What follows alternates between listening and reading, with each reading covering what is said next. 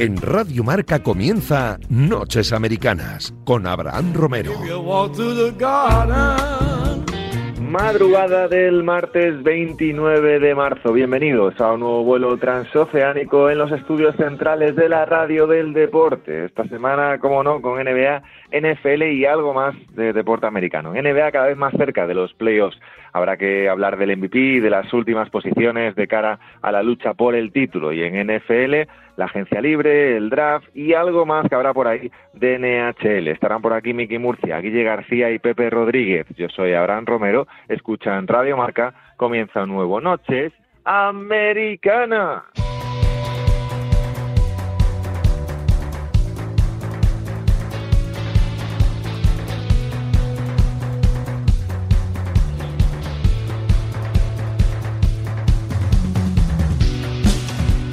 Nueva semana de NBA, cada vez más cerca de los playoffs, cada vez más cerca del final de la liga regular. No sé si alguno de los dos que están hoy conmigo aquí tendrán ganas de que acabe la liga regular, empiecen los playoffs, pero hay mucho que analizar y mucho que debatir de lo que ha pasado en los últimos siete días en la mejor liga de baloncesto del mundo. ¿Qué pasa, Miki Murcia? ¿Qué tal, Abraham? Hoy estás gobernando el estudio. No, vengo a verte, vengo a darte un abrazo, como buen amigo que soy, y, me encuentro ya el colmo de, de, la, estelaridad. Que, las, estrellas, las, estrellas, somos así. No, no, que, lo, que él hace un programa por teléfono, él lo comanda por teléfono. Correcto. Sí, señor. la, actualidad deportiva me obliga a estar en otro sitio. El, Putin de Vigo. Estoy, estoy, no, no, estoy cruzando el charco. Increíble, macho, lo tuyo. Como la, como la vocecita que suena a veces en los anuncios de Noches Americanas. Cruzando el charco. Me siento solo aquí. Bueno, pero te lo llevas bien, ¿no? Sí, sí, sí. ¿Quieres llevar tu programa hoy o cómo? No. ¿No? Segunda espada siempre. Prefieres acompañar. Acompañante. De banderillero. A, Miki Murcia seguís en arroba Miki Mur 10 en Twitter, compañero de marca. Y a Guille García en arroba Willy-marca. ¿Qué vas a Guille? ¿Qué tal? ¿Cómo estáis? Eh, tú, como siempre, desde el teléfono, ¿no? Ya estás acostumbrado. Yo ya me he acostumbrado, me pones el, el programa a horas intempestivas para mí. Bueno, es tarde para ti ya esto, ¿no? Claro, evidentemente. Los niños ya acostados, la familia durmiendo. Así es, así es. Oh, ¿Cómo vives? Pues ya, y ya no puedo ir al estudio. Lo pones un poquito más temprano, yo allí estaré. Tremendo. El, cambio, el, cambio, el cambio, de hora para Guille le, le rompe su, su horario europeo, ¿eh? Me rompe los biorritmos. Correcto, te rompe, porque de acostarte a las 3 de la tarde a las 4 hay mucho, ¿eh, Guille?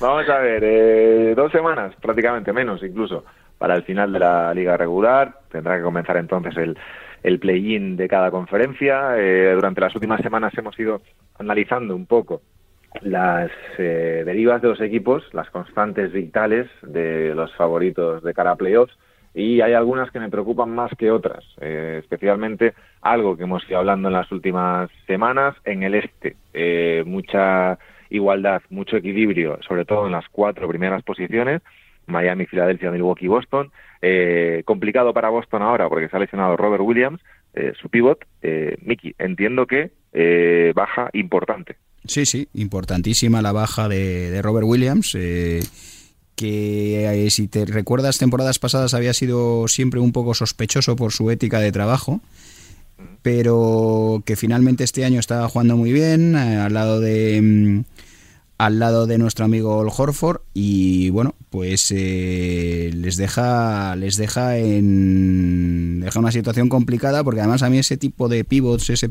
pivot ese pivote taponador, ese pivot físico, ese pivot fuerte, el que tiene que ejercer de pivot, me gusta mucho y yo creo que, lo van a lo, van a pasar mal sin él. Sobre todo, Guille, eh, lo que un poco lo que comenta Miki, es una baja importante porque no tienen a un sustituto para Robert Williams y yo lo, hemos ido comentando estas últimas semanas. Para mí es uno de los grandes infravalorados de la temporada de, de, Boston. Al final, eh, ha hecho un, esguince en su, en su menisco de la pierna izquierda, eh, si no me equivoco, y baja indefinida. No sabe muy bien cuándo va a llegar, pero pinta, pinta para muchas semanas. Pinta regulero, sí, sobre todo lo que bien apuntaba Miki. Eh, hasta el mes de mediados del mes de enero, de Boston era un equipo que no se sabía muy bien a qué jugaba en ambos lados de la cancha y de repente Meudoka le dio los mandos de, la defensa a Robert Williams, que ha sido la piedra angular de ese cambio, más allá evidentemente de la calidad de Tatum y Brown, ¿eh? pero la, defensa de, Williams ha sido la piedra angular sobre la que eh, y los Celtics han edificado esta magnífica racha que llevan desde, desde el parón de Navidad, que les ha llevado a la primera posición del este, que ahora tienen muy complicado mantener y veremos si llega a primera ronda de playoff, donde, como bien sabéis, se sube el nivel físico, se, se apuntalan las defensas. Si. Boston pierde a su principal activo y le toca, por ejemplo, en primera ronda a unos Brooklyn Nets, eh, ojito a lo que puede pasar con, con los Celtics. Sí, Miki, la pregunta es clara. Eh, ¿Se caen los Celtics con esto? A ver, se caen, se caen los Celtics porque, eh, por poner un ejemplo, imagínate, a mí este tipo de pivots a lo Ben Wallace libera mucho al, al, de, al resto. Y Ol Horford no es Ol Horford es un buen defensor pero ya tiene una edad eh, le estaba le estaba liberando de, de ciertas labores defensivas y, yo creo que gracias a Robert Williams Ol Horford ha subido a lo largo de la temporada. Por decir algo eh, en contra de Robert Williams es verdad que se lesiona demasiado. Yo las dos, tres temporadas que no sé cuántas temporadas lleva, pueden ser tres, esta es la tercera, pues sí. es la tercera, pues siempre tiene muchos esta es la cuarta, esta, es la, cuarta. siempre ha tenido problemas de salud y quizás sea esa la gran duda, pero de ahí a lo que querían muchos aficionados a principios de temporada, que era que era tradearlo, pues, mm, pues un poco alucinante, ¿no? La corta visión de algunos con, con este tipo de jugador tan especial y que te hace tanta falta, sobre todo en un equipo en el que la ofensiva pues eh, siempre ha estado ahí y no, no ha habido ningún problema. Sí, había tenido una pequeña lesión en noviembre, pero es que, claro, eh, esta lesión en este momento para mí es eh, no es verdad que parece que como en el este tenemos a, a Filadelfia, a Milwaukee, a Brooklyn, no es tan importante, pero yo de verdad creo que sí, Guille, se caen los Celtics con esto. ¿eh?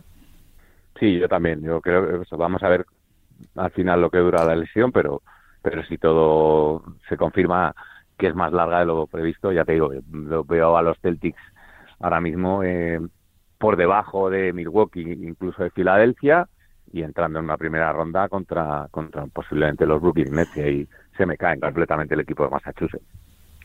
Que Miami, lo comentábamos, Miami está un poquito de capa caída en los últimos días, Filadelfia, Milwaukee con más, teóricamente, más más plantilla que Boston ahora mismo, sin Robert Williams, eh, y Brooklyn subiendo con Kyrie Irving que va a poder va a poder jugar. Eh, ya le ha liberado, digamos, eh, la ciudad de Nueva York y, y, va, va a poder jugar en casa también, con lo cual también es un poco, Mickey, pasó lo de James Harden en febrero. Si James Harden hubiera esperado un mes, que de hecho cuando saltó la noticia de Kyrie Irving, lo primero que leía en algún periodista de Filadelfia y demás era, ostras, si Harden hubiera esperado un mes, eh, Brooklyn ahora mismo estaría con los tres a total disposición para afrontar eh, los playoffs. Una situación que en octubre eh, no parecía cercana y que ahora mismo, con Kyrie ya casi al 100%, con Durant al 100%, y con Harden en Filadelfia pues es completamente distinta, pero queda ahí la duda, la duda ¿no? Si Harden hubiera esperado un mes, ¿cómo estaría Brooklyn ahora? Bueno, la, la, sensación que tengo es que Harden no quería estar en Sixers y Sixers tampoco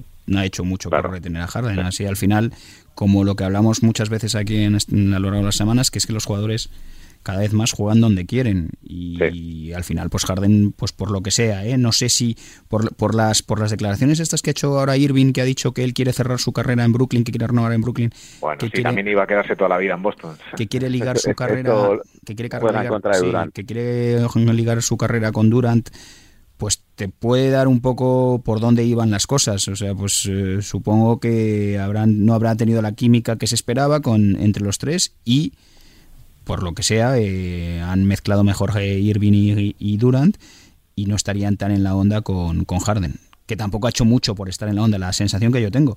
Pero, mm, pero es curioso porque siempre se ha hablado con Harden, aunque su aspecto y sus fiestas y tal, como de un jugador maduro, un jugador tengo, nos falta información, Abra, nos falta información. Hombre, yo creo que la información en general está ahí, ¿eh? ¿eh? Harden al final es un tío que ha jugado siempre, o casi siempre, ha acabado jugando donde ha querido. Cuando ha querido jugar, a estar en Houston, ha estado en Houston. Cuando ha querido salir al final de todo, eh, ha terminado saliendo. Eh, en Brooklyn, cuando ha estado, ha estado. Y cuando ha querido salir, ha terminado saliendo también. yo estoy contigo en eso, que los jugadores juegan donde quieren. La figura de Daryl Mori también es importante, que es un poco como su, su padre deportivo, con el que, en el que más cerca estuvo de hacer algo grande en sí. en esos Rockets. Pero bueno, no sé, y al final es que, eh, por, por seguir con el tema Brooklyn, Guille, eh, pierde Boston a Robert Williams y podríamos decir prácticamente que gana Brooklyn a Kyrie Irving. En, un poco en la misma, en 24 48 horas, se ha caído un candidato y hay otro que, que bueno, evidentemente le falta Ben Simmons, pero eh, y evidentemente no está en las primeras posiciones del este, va a tener que luchar seguramente en el play-in porque Toronto, por ejemplo, sigue ganando, Cleveland sigue más o menos ganando también y, le saca tres partidos a, a, Brooklyn, entonces va a tener que pelear Brooklyn en, el play-in, pero con Kyrie Irving, entonces por un lado, se caen los Celtics, yo creo, es muy duro decirlo, porque evidentemente tienen mucho talento, pero eh, para mí es una baja muy muy importante la de Robert Williams, más incluso que si me dices la de la de Jalen Brown o la de Marcus Smart, ¿eh? de verdad lo creo, porque era un poco el, el, eje, el sustento defensivo de, de, este equipo.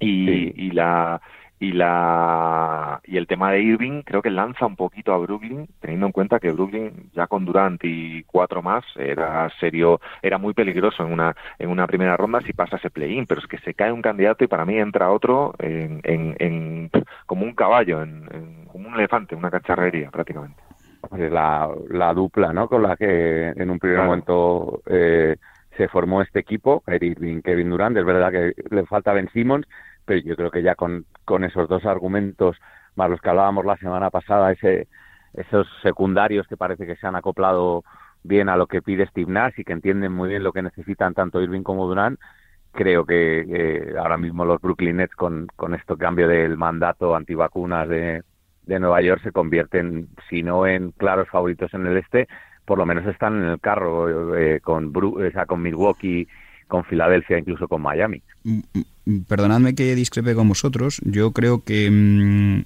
eh, si le preguntas a, Steve Nash o al, al director general de, de Brooklyn a principio de año si esta es la mejor situación para Brooklyn, él realmente, él seguramente diga que no. A ver, em, yo creo que el punto es que nos metemos en, el play-in y en el play-in eh, te toca contra un equipo, digamos, como contra Atlanta, en un, a un partido y Trey Young tiene un con su con ese equipo tan tan poco tasable, al final es una ruleta rusa y fiarlo todo a una ruleta rusa, a un partido que te puede ganar cualquiera, me parece que no es lo que querría Brooklyn cuando empezó esta temporada. A mí me parece peligroso, me parece que es un gran equipo, me parece que puede llegar lejos porque tengo, tengo una dualidad con los Nets, digo, mm, no veo qué equipo le puede ganar en siete partidos. Tampoco le veo campeón, o sea, tengo esa sensación como que, mm, por un lado, no veo quién le puede ganar en siete partidos y tampoco veo quién que sea tenga lo suficiente para ser campeón, por lo tanto, por ahí le rondará. Pero a un partido en el play-in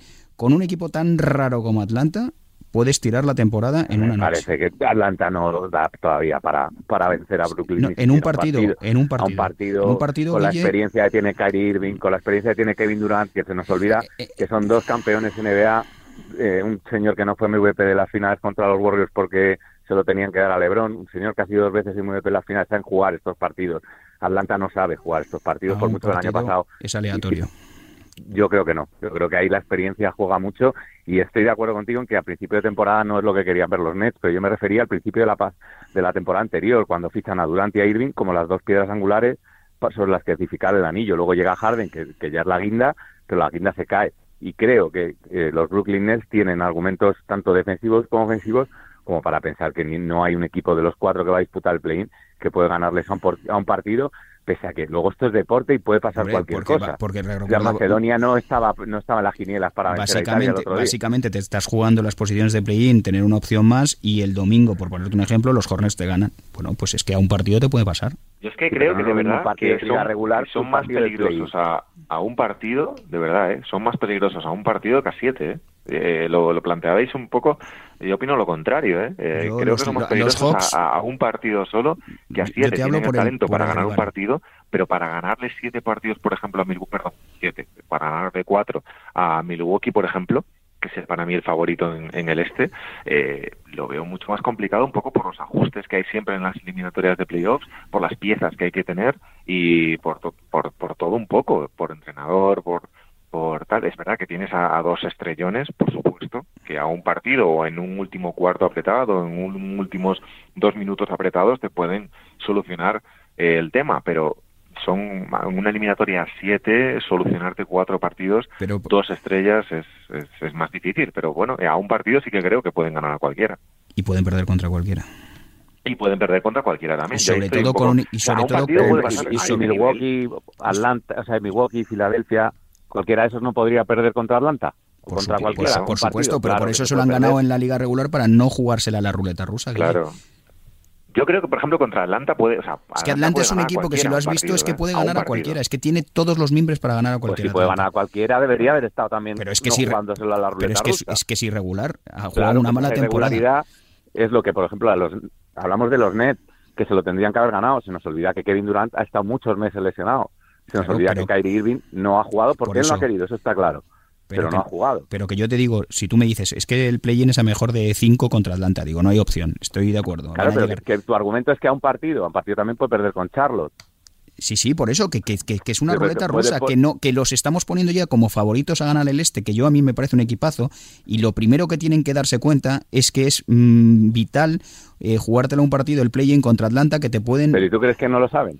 Mm, no sé, es que la gente ya está tirando las campanas al vuelo. Yo lo que único que digo es que un equipo tan raro, irregular y con tanta capacidad anotadora en un duelo en OK Corral como es Atlanta con Trey Young, con tal, con todos los jugadores que con cuentan. O sea, si es que no es más. Bueno, te pueden meter en un lío.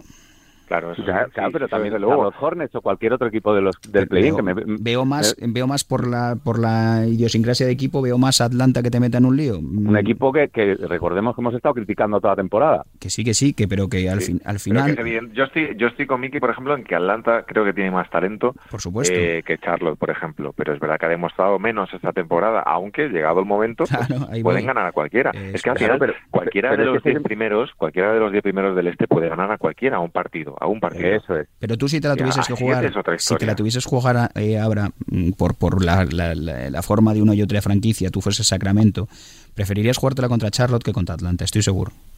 No lo sé, son equipos que considero que están muy parejos, eh, de verdad. O sea, creo que ninguno va a llegar a segunda ronda de playoffs.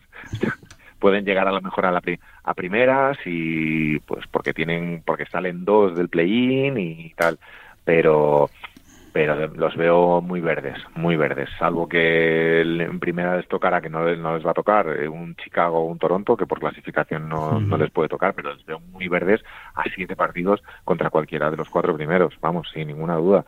Otra cosa que luego pase, ¿eh? pero de primeras eh, creo que está muy, muy, muy por debajo del nivel. Eso sí, a un partido, creo que Brooklyn, por ejemplo, pueden, esos 10 equipos del, tanto del este como del oeste, casi, salvo Memphis y, Phoenix, pueden ganar y perder contra cualquiera, sin duda, sin duda. Eh, pero bueno, veremos qué pasa. Quedan dos, también quedan semana y media que hay que ajustar un poco esas posiciones y ver en qué queda todo el asunto. De momento está cada vez más los asuntos zanjados. Eh, eh, Cleveland ahora mismo, Brooklyn, Charlotte y Atlanta jugarían el play-in. Nueva York está a cuatro y medio de, Atlanta. Está prácticamente desahuciado. Eh, y Toronto lo tiene hecho, ese sexto puesto. Entonces, eh, bueno, más o menos tenemos las cosas claras y yo creo que de esos cuatro, creo evidentemente favoritos Brooklyn, eh, creo que además a un partido tienen el talento y la tal como para no perderlo, pero también creo que los otros tres equipos, Cleveland, Charlotte y Atlanta, tienen el talento también y las piezas como para ganar a cualquiera a un partido. Otra cosa son a siete pero a un partido, a cualquiera. Luego, hay que ver en las posiciones en las que queda, porque claro, que pierda ese primer partido siendo séptimo octavo, tiene luego otra, otra oportunidad de conseguir el plazo en el play-in. O sea, es decir, si, si Brooklyn, Atlanta o cualquiera termina y pierde el primer partido, pues puede tener una segunda oportunidad, que ahí sí que creo que si es Brooklyn no la desaprovecharía. Claro. Veremos qué pasa, porque queda está, semana y media y... está muy bonito porque lo, anunciamos aquí. Chicago se está empezando a meter ya en un liito. Sí. Sí, sí. No, en un lío además. Ahora hay. Mira, la baja de Robert Williams, yo creo que también eh, hace un poquito de, de, acicate para, para estos últimos días, porque ese quinto sexto que se están jugando eh, Chicago, Toronto y Cleveland, eh, que están a una victoria, eh, cada uno a una victoria, bueno, tienen 43-32 Chicago, 43-32 Toronto, 42-33 Cleveland. Es que el que quede quinto va a jugar contra los Celtics. Evidentemente, eh, eh, la baja, o sea, siguen teniendo a Tatum, a Jalen Brown, a Smart, sigue siendo un equipo muy poderoso, pero no me parece la cenicienta, evidentemente, pero quiero insistir en que la baja de Robert Williams me parece extremadamente importante para las aspiraciones de los Celtics y una ventaja, o sea, y un, y un punto a favor de quien quede quinto, es decir, el que quede quinto va a tener más opciones, creo, lo creo de verdad, ¿eh? contra Boston de las que podría tener eh, hace tres días, estando Robert Williams sano. Eh, creo que creo de verdad que el que quede quinto y sobre todo Toronto que está jugando muy bien 8-2 en los últimos 10 ganando tres partidos seguidos Van Vliet ya eh, sin problemas de lesiones y Akam jugando muy bien eh, ese quinto es muy interesante muy interesante porque evitas a Filadelfia y a Milwaukee y te, cruzas con unos Celtics que evidentemente tienen muchísimo talento pero acá perdido un jugador importante. Sí sí sí totalmente. A ver y además yo creo que joder, si algo si le quitas la, la con la baja de Robert Williams Ah. Eh, yo creo que el, perímetro de, Raptors es muy, muy, muy físico y, podría ser un buen emparejamiento para ellos los Celtics. no sé si, si, lo veis como yo, eh, con Siakam, que es muy físico. Eh, no sé si va a volver nuestro amigo, o si ya ha vuelto nuestro amigo Og. Yo creo que cualquiera, cualquiera de los tres, Chicago, Toronto y Cleveland, si llegan cualquiera de los tres, el que sea quinto, eh, si lo consiguen, tiene piezas suficientes como para hacer mucho daño a Boston.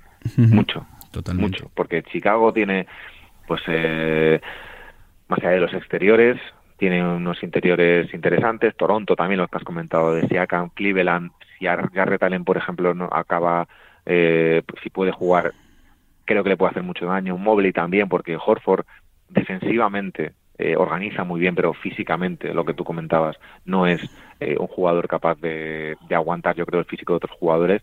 Y de hecho, mira, el ejemplo es la última noche, de que le ganan los Raptors a, a Boston con 40 puntos de Siakam. ¿Por qué pasa eso? Porque, porque Teis, que es el, el teórico suplente, pues no aguanta ese nivel físico de... Claro, entre Siakam, te, mete te van metiendo Scotty Barnes, te van metiendo... Te van metiendo, te van metiendo Chris Butcher desde el banquillo, te van metiendo... Tienen Kim, Ken Birch, te van metiendo muchos kilos, mucho físico y tal. Oye, te pueden sacar a gorrazos de la cancha, ¿eh? Y luego además tienen a dos o tres tíos en estado de gracia eh, ofensiva. Sí, es verdad que le llevan a la prórroga, ¿eh? quiero decir que, va, no estoy diciendo que vaya a ser un paseo ¿eh? para el rival de los, supuesto, de Celtics. Por supuesto, por supuesto. pero eh, creo que, vamos, si Akan lo ha demostrado, 40, 40 a 13 contra, contra los Celtics en el último partido. O sea, eh, un interior potente les haría mucho daño. Y no, bueno, no hablemos ya si, si en una hipotética semifinal de conferencia contra contra Filadelfia, por ejemplo. Vamos, pero mucho daño. Eh, quería hablar, eh, un poco por no dejarlo pasar, lo hablamos un poco cada semana, Guille, pero al final es que estamos ahí. Eh, 31-43 Los Ángeles Lakers, 31-44 San Antonio Spurs. Los Lakers a un paso de quedarse fuera del play-in también. Cuatro victorias seguidas San Antonio, que es el ejemplo perfecto del que huele, ha olido miedo. ha, ha, olido la sangre en el rival y se ha lanzado por él con un tiburón, ¿no? Bueno, pues es que es lo que tienen los Lakers, que esta temporada se les ha hecho bola desde el principio y, y ahora eh, ya no saben cómo, cómo deshacer esa madeja y, se, puede, se han encontrado en un lío que no esperaban a estas alturas de la temporada y encima con un calendario muy apretado, sin Anthony Davis, aunque es verdad que ha empezado a entrenar otra vez con el equipo, la duda de LeBron James, saber esa lesión de tobillo cuánto le dura, si es que le quita algún partido, pues claro, si ya le quitas a LeBron y, y a Anthony Davis, aunque solo sea un par de partidos, son un lujo que ahora mismo no pueden permitirse unos Lakers que, que la verdad es que no, no están dando ningún argumento para tener fe en ellos, ni siquiera, mira toda la fe que he demostrado antes en los Brooklyn Nets, pues, pues esa misma fe no están los Lakers para que nadie la tenga en ellos, ni siquiera en el play-in a partido único. Eh, ¿Cambia algo, Guille, eh, no entrar ni siquiera en el play-in? de cara al futuro o realmente ya llegados a este punto da un poco igual? Yo creo que da un poco igual. Es verdad que luego en el, o sea, en el play-in, pues bueno, pues lo que hablábamos antes, todo puede pasar, es una ruleta rusa, acumulas, pasas a playoff, te la juegas con quién, con, con Phoenix Suns, evidentemente no tienes muchas papeletas, contra Memphis Grizzlies para mí creo que ahora mismo tampoco, porque físicamente te van a pasar por encima, así que yo creo que lo mejor es hacer borrón y cuenta nueva y empezar a pensar ya en la temporada que viene, ver a quién le das las riendas del banquillo, se hablaba de Quinn Snyder, pues eh, y ver qué piezas necesitas para, para reforzar el equipo. ¿Lo ves igual, Miki? Esta noche además, Dallas Mavericks, Los Ángeles Lakers, como decía Guille, en principio, sí LeBron James también. Y, si, y bueno, ya se supone que está también dudoso nuestro amigo Anthony Davis. Claro pero bueno, que dudoso parece ser su segundo apellido, porque siempre que... Siempre que Yo creo que todavía hoy contra Dallas no, no, estará, empezó a. Así que, lo, claro, lo, Guille, pues lo más normal es que pierdan y ya te vas metiendo, y además es que se junta que Lakers va en picado y que yo estoy viendo cosas en Spurs que no había visto a principio de temporada, estoy viendo como que la rotación se está sentando. Eh, George Richardson eh, ha entrado bien. Eh, Joshua Primo va cogiendo va cogiendo la, el, lugar de McDermott que ya que, yo creo que ya no va a estar más en lo que queda de temporada y Keldon Johnson que está siendo también un, un, buen jugador unido a DeJounte Murray que cada noche lo está reventando y a un center que está mejorando día a día que es Jacob Poetel pues es que te queda un equipo peligroso y yo creo que ahora mismo superior a los Lakers. sobre todo en dinámica, ¿no? En dinámica, sí, sí, en dinámica y lo que aporta y lo que aportan todos los jugadores aportan, no como los Lakers que es que veo que es un solar, Dependen de LeBron, si está y de las ganas que de, de Westbrook, de Carmelo Anthony que está ahí aportando algo y de las ganas que tenga LeBron esa noche poco más. porque se le ve también ya un, una actitud que, que, tampoco está cómodo él con lo que está pasando. Hombre, que tienes que ser desesperante que tú con 37 años eh, tires eh, del carro noche sí, noche, noche también y aunque no tires de él estés a un altísimo nivel y ver que nadie más te acompaña, pues tiene que ser desesperante para, un jugador como LeBron James. Sí, sobre todo porque es que el problema de esto yo creo es que, bueno, lo hemos hablado una de ellas, tiras, tiras la temporada, eh, porque es tirar la temporada, si quedas fuera del play-in, yo creo de verdad que si entran en el play-in, pues al final es un poco, son los Lakers y nunca sabes lo que puede pasar, pero al final es eh, nadar un poquito más para acabar muriendo, en, muriendo en la misma orilla pero pero creo que de verdad hay un no un antes y un después pero sí que es un punto de inflexión en no sé si en el futuro a corto plazo o a medio plazo de la franquicia con los problemas que ha habido esta temporada con con las directas e indirectas que ha habido de, de LeBron James a la, franquicia. Eh, creo que pueden pasar cosas si se confirma el, el, fracaso absoluto. Pero bueno, son los Lakers y de momento tienen el contrato de LeBron, tienen el contrato de Anthony Davis y, ahí seguirán creciendo o, continuando. Al final, al final tienes que plantearlo como que te has equivocado en el, en, el trade de, de Westbrook, que has dado, que diste demasiado, que no te ha salido bien y ya está. Y ya... Pero no solo en el de Westbrook, Mickey. Bueno, a ver, tú pones todos los huevos, tú pones todos los huevos en la cesta de, de Westbrook. Das a Kuzma, das a Cadwell Pope, das una primera, me parece, y das a Montrez Harrell y ahora a huevos vistos del toro cuando sale del corral, pues te estás, está claro que te has equivocado, que ya no pasa nada. Si es que... no, no, no, sí, estoy de acuerdo en que Westbrook te has equivocado, pero que creo que no es lo único. Apuestas por recuperar jugadores con los que ganaste el anillo dos temporadas antes, como Dwight Howard o Rayon Rondo, y claro, han pasado un año más y han pasado un año fuera del equipo, también te equivocas en eso. Hombre, también sí, sí, tus mejores jugadores. La gestión de la plantilla es desastrosa por, por, parte de los Lakers. Y luego tienes que, por ejemplo, Nan, que no ha creo que no ha debutado, Hmm. Eh, bueno, pues son cosas que nada te ha salido bien. Pues bueno, tendrás que aprender y tendrás que hacer muchas cosas este verano. Si puedes, claro. Eh, por seguir en el oeste, una pregunta bastante directa. Eh, teniendo en cuenta que son favoritos los Phoenix Suns, ¿son, ¿son los Memphis Grizzlies la gran amenaza para Phoenix Suns? En el oeste. Para, para mí sí. Para mí sí, por un dato, por un dato importante. Hablo de playoffs, ¿eh? De son capaces, ya pensando un poco en la en la final. Igual nos adelantamos demasiado y luego hay un fiasco o lo que sea. Sí, sí, puede ser, evidentemente. o sea, en la final del oeste. No somos, no somos, no sabemos lo que va a pasar. Simplemente que viendo los partidos, eh, yo con Memphis veo que hay plan A, plan B y plan C. O sea, es pues si no está ya Morant, eh, pues comanda Desmond Bain y con de, con de Anthony Melton y acribillan al contrario y están jugando muy bien. Si no está Jaren Jackson, pues eh, pues sale mm, está Steven Adams y está no me acuerdo el nombre eh, eh Brooks eh, puede ser no sé bueno os lo diré Dylan Brooks. sí Dylan Brooks y también está ahí veo una coralidad una profundidad un una forma de estar metidos tantos jugadores de la plantilla que es asombroso que es un poco la manera de Phoenix que es curioso que estas cosas tan buenas son las que me que las que hagan ir en contra del, del MVP tanto para Chris Paul como para Jamoran que son capaces de sobrevivir a sus estrellas. No sobrevivir, tener récords muy, muy, muy positivos. Claro, es que sin Jamorant está muy bien los Grizzlies, sin Chris Paul está muy bien los Suns, Guille, eh, Devin Booker incluso en conversaciones, bueno, no en conversaciones, pero en puestos altos en la carrera por el MVP, Jaren Jackson jugando muy bien, eh, ambos equipos jugando muy bien sin sus directores de juego, lo cual, como dice Mickey, habla muy bien del fondo de armario que tienen, de las piezas. Eh, tú estás con, bueno, yo que opino, tengo dudas de cara a una posible eliminatoria de playoffs, no sé si al 100% de, de sus jugadores, o sea, teniendo a todos perfectos, sanos, eh, confiaría más en Memphis o creo que me iría por, más por, por Golden State Warriors o por Denver Nuggets en caso de que lleguen sus jugadores a 100%, pero ahora mismo es verdad que, que Memphis es, es el equipo no a batir, el equipo a batir de los, los humanos, por así decirlo, quitando,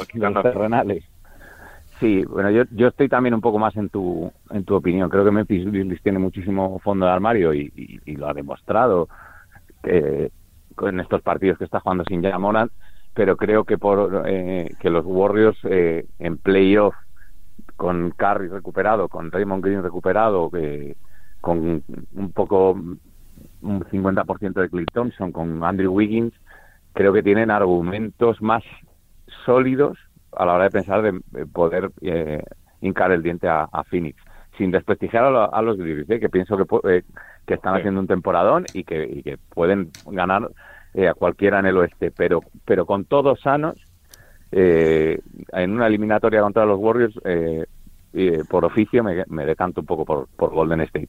Aún así creo que ninguno de los dos conseguiría ganar a Phoenix en una, eliminatoria.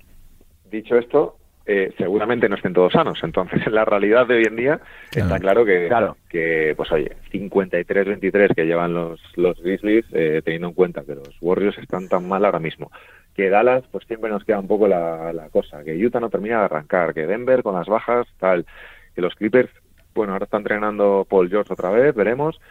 No está todo, no está nada demasiado, demasiado claro y están aprovechando también su oportunidad, Miki, que eso de esto va también el asunto, de aprovechar tu oportunidad. Igual en el que viene eh, hay otros equipos, hay otras combinaciones de estrellas y no te encuentras en esta situación. Y ahí hablas por los Grizzlies, claro.